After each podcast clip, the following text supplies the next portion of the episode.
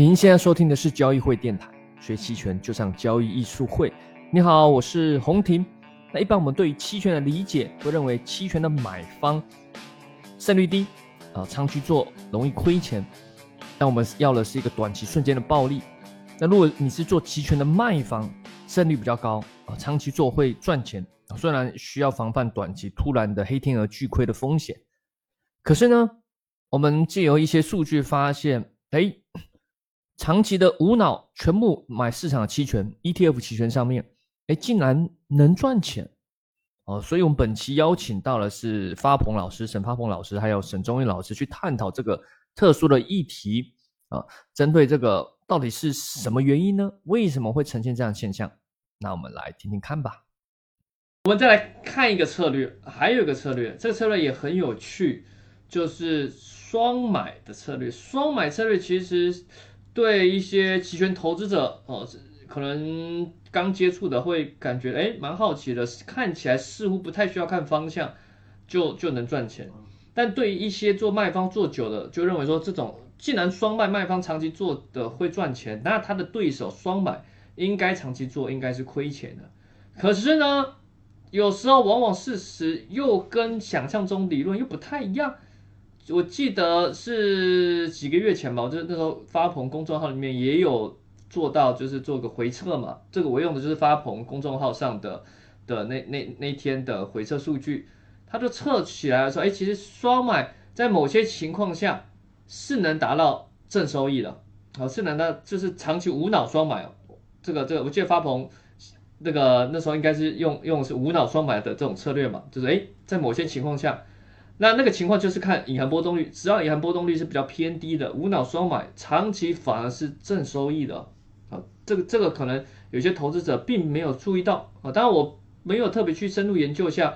看到这个哎也是比较好奇的。尤其其实到了前阵，现在已经不是了，前阵其实是更特别。前阵子其实我我用两张图给大家看，左边这个是我用策略性学院网站上的，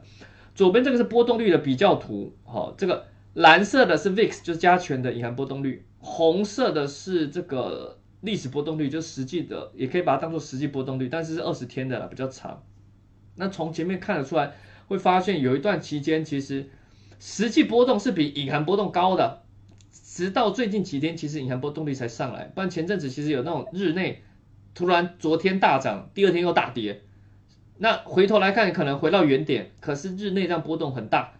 但是隐含波动率又没有什么上升，那对于卖方其实来说就很痛苦了，除非是闭着眼睛，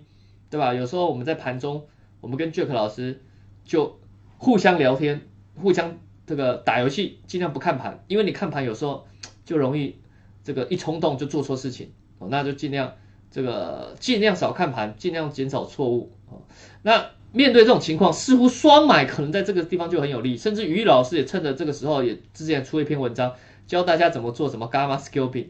对吧？就是怎么去刷刷这个，所以就发现，哎，双买其实在在是否在隐含波动率低的时候就优势很大，是是不是只要在隐含波动率，例如在从这个表上来看，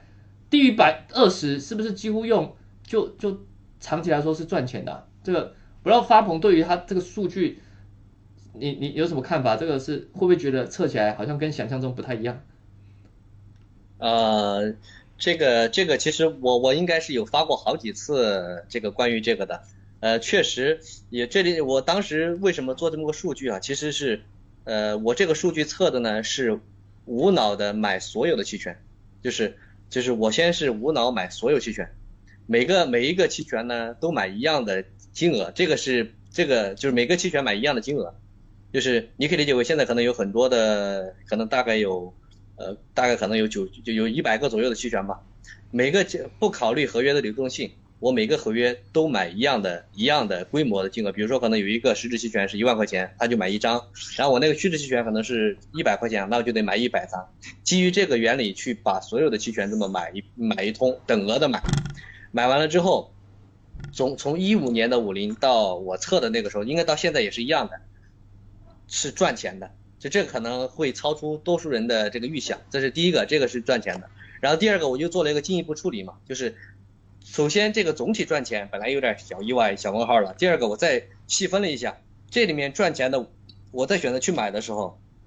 我看看主要的利润是来自于哪一段，其中这里面利润里面的大头就是就是我按照我的买那个期权的那个买的当天那个我我那个规则是期权上市日的当天买，然后到期权到期日的最后日评，以这个为基础去去评判它赢和否的。也就是说，我一拿是拿一个月，你可以理解为，或者说是拿拿三个月，也就是直到它到期，以这个为基础。然后我再去做了处理，然后我我回头来就又就又去做了第二个事情，就是我就要去看一下，在我的这个在那个买入就是在期权上市日当天，它对应的当天的期权市场的引波平值引波是什么环境，然后我再把那个根据引波环境去做了一个分做了一个你可以理解为做了一个分段的处理和统计，然后得出的结论就是之前那个盈利里面呢，其中在第一波第一波的时候就是低就是波动率比较低的那个阶段。进行的全市场无脑买，它的胜率比那个高波段要高得多。也就是说，低波段的胜高波段是负的，低波段是正的，也就意味着我那个结果应该大致是百分之二十以下的波动率。你只要有那个波动的承载能力，那么你就无脑买全市场的所有期权，等额买，买完了拿了等它到期。从历史统计上来看，你就是正。嗯，那这里面我认为涵盖了几个核心的逻辑哈，就是我目前理解有几个核心逻辑，就是。第一个逻辑，我认为就是全市场这么买。首先，第一个逻辑，我认为就是大神塔勒布说的，后尾就是目前的期权市场交易者、市场参与者，总体来讲是不可能对后尾做一个充足的溢价的提取的。嗯哼，因为后尾永远不可能绝对的提得够，对吧？所以也就意味着塔勒布大神说的后尾总是有可能发生，虽然说概率小。但它一旦发生，就可以把前面卖方的很多年的溢价给怼掉，这是我认为的第一个，就是那个那个假设是就塔勒布大神的那个假设是是成立的。然后第二个呢，就是在于目前我们这个市场，我认为，因为我这个周期，我这个测评的周期是从这个那个那个合约的那个什么合约的上市日到合约的这个合约的结束日嘛，你可以理解为按照我这个等额，我我买了买双月的话，就相当于是一个月，也就是说在我们目前的这个期权市场。我去定一个一个月期的标准差的话，就是我以一个月期的标准差，那我目前这个期权是目前这个期权市场，它应该是相当于是你可以理解为是低估了长中长周期的波动的，也因为因为我这拿的周期都比较长，也就意味着目前的期权市场的定价是低估了中长中长期的引波中长期的后尾波动，就是前面两个一结合起来，就得到了我这么一个处理。开上市买，然后呢，到期日卖，这个处理呢，长期盈利是居然还是正的，就这两个原因，我认为促成了无脑买、等额买，竟然还是正的。所以也就意味着，这里面就意味着，我们的期权的纯粹只喜欢做裸卖和中性卖方的交易者，请你要记住，就是这个这这两个测评结果告诉你的事实就是，卖方有一个某一刻一定会有可能会还，但是你要确保你自己能不能在那个。被吐出去全部利润的那一刻逃出来，这是你去自己去要认定的。那如果你认定不了，那么你要不就是要对你的这个期权的卖方做一个很好的一个择时处理，就是溢价不够你不卖，要不呢就是溢价，要不呢就是你仓位控制的极小。我觉得这两个原理是卖方必须要遵从。嗯，这是我说的这个啊，说了这么几点。对，这个这个我这个波动率低的那个无脑买，然后收正收益，我还能。想得通还能理解，但就是全买了，但是你看我看到了最终汇总的全买了，还是正收益，这其实相当于它的对手方，也就是说，如果你长期是一直双卖的话，长期是负收益的，这个跟想象中不太一样，这个理论上感觉卖方应该长期是胜率高嘛，当然有可能短短期内瞬间。亏很多，但长期只要他活着下去，应该是正收益才对。但现在看起来，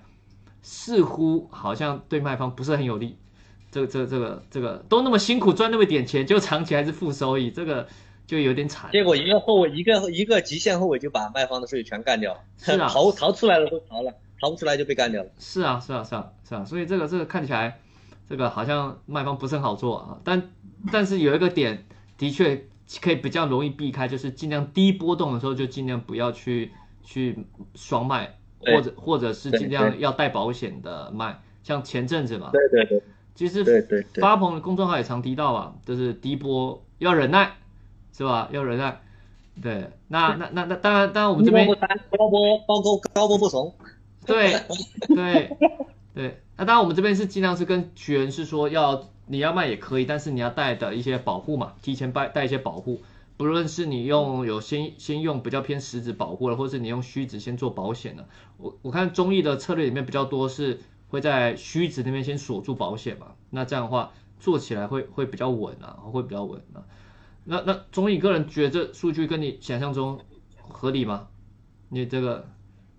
因因为刚刚你这么一讲，感觉好像我也有点疑惑了。有点疑惑 是吧？总合起来是，就总合起来看起来是正三点五的这个就是报酬率。你一直双卖，长期是亏的，是负收益的。但是呢，我们必须看细节，魔鬼藏在细节中。其实它这个还是跟资金控管有关系啊，因为其实方老师发鹏老师这个研究里头还是一个重点，就在于这个，